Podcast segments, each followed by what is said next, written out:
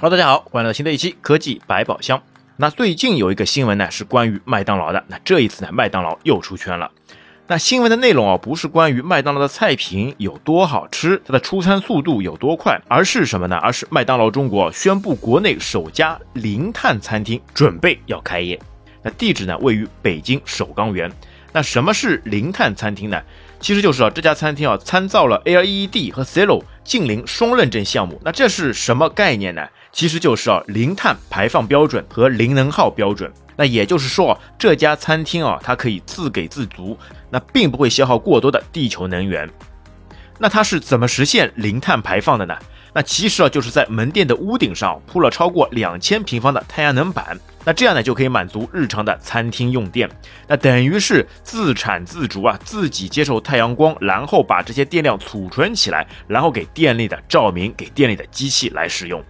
那预计啊，这个自建的两千平方米的光伏设备啊，那就等于是啊年发电量约等于三十三万度，那每年呢可以减少两百吨的碳排放。那确实是这样啊！最近大家也都知道，今年的夏天天气特别的炎热。那除了在世界上各大环流天气的影响之外，那这个碳排放，也就是厄尔尼诺现象，或者说是二氧化碳排放更加严重了，从而造成呢整个全球都变暖，那也造成天气在夏季过度的炎热。那很多企业都想方设法去减少这个碳排放，那或者说呢，自己损耗的电量用其他的方式来把这个碳排放给弥补回来。那比如在支付宝里面的种树啊，也是类似的这样一个概念了。那所以就现在，很多企业啊都在节能减排上面下足功夫。那特别是一些高科技的企业啊，他们会想尽办法使用各种解数来把自己所消耗掉的能源给补充回来。好，那么这个麦当劳的新餐厅啊，除了可以在屋顶上吸收电能，那在室内呢也配套了排烟系统、加空调系统、加新风系统、加照明系统、加餐厅物联网能耗管理系统，那就让整个建筑啊整体可节电百分之三十五到四十，而且在餐厅的大屏幕上，那就可以查看到这家餐厅啊当日已经通过太阳能板发了多少度电，然后消耗了多少资源。那而且啊，在消费者用品层面啊，门店依旧采用了可持续森林认证原纸，也就是 FSC 包装袋。那同时啊，也继承了免吸管饮料杯和可降解的塑料饮品袋。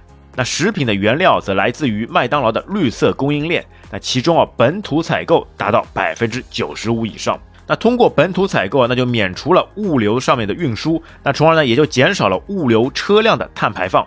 那这样呢，也是一种环保的做法。那而且啊，还特别有意思的是什么呢？你可以在餐厅里面一边吃着麦当劳的美食，那一边可以通过踩踏一辆发电单车来发电。那就通过你奋力的脚踩，从而让这个势能变换成动能。那也就是说，通过你不断的去踩踏这辆电单车，那它所产生的电能呢，就直接显示在前面墙上的一个 LED 所组成的麦当劳的图标当中。那这个对于小孩子来说也是非常有趣的了。那你就通过自己的努力，然后自己发电，就可以让麦当劳的标志显示在你眼前。